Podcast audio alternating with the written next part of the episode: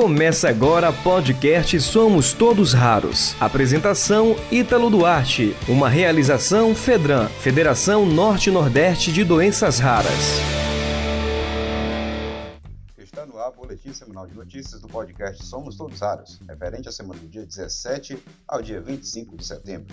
E a primeira notícia: foi cancelada a audiência pública e estava agendada para segunda-feira do dia 20 às 14 horas, na Comissão de Seguridade Social e Família da Câmara dos Deputados, que debateria sobre a criação do Dia Nacional da Doença de Huntington. A Comissão de Defesa dos Direitos das Pessoas com Deficiência promoveu, na segunda-feira do dia 20, às 10 horas da manhã, para celebrar o Dia Nacional de Luta das Pessoas com Deficiência, comemorado em 21 de setembro. E tem novidades na medicina na área de doenças raras. O médico Antônio Sprusser fala sobre a ampliação do teste do pezinho e da incorporação do remédio para fibrose cística no SUS.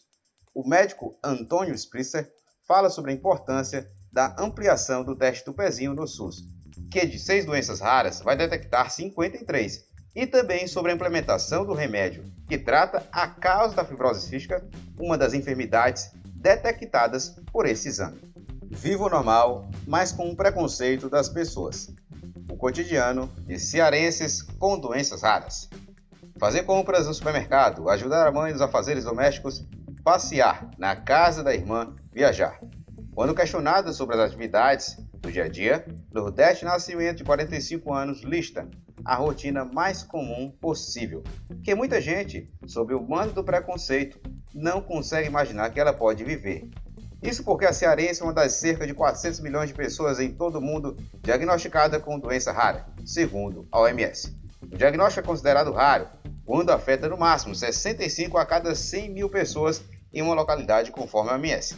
Lourdete é atravessada pelos efeitos de duas doenças raras, com que convive a acromegalia e a displasia fibrose óssea, ambas diagnosticadas de forma tardia, após peregrinação entre diversos médicos desde a infância.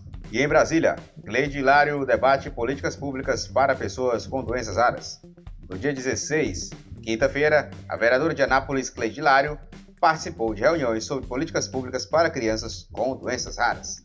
A legisladora também se reuniu com os deputados federais João Campos e Maria Rosa, com a ministra da Mulher, Família e Direitos Humanos, Damares Alves, e com a secretária nacional da Assistência Social, Maria Iolônia.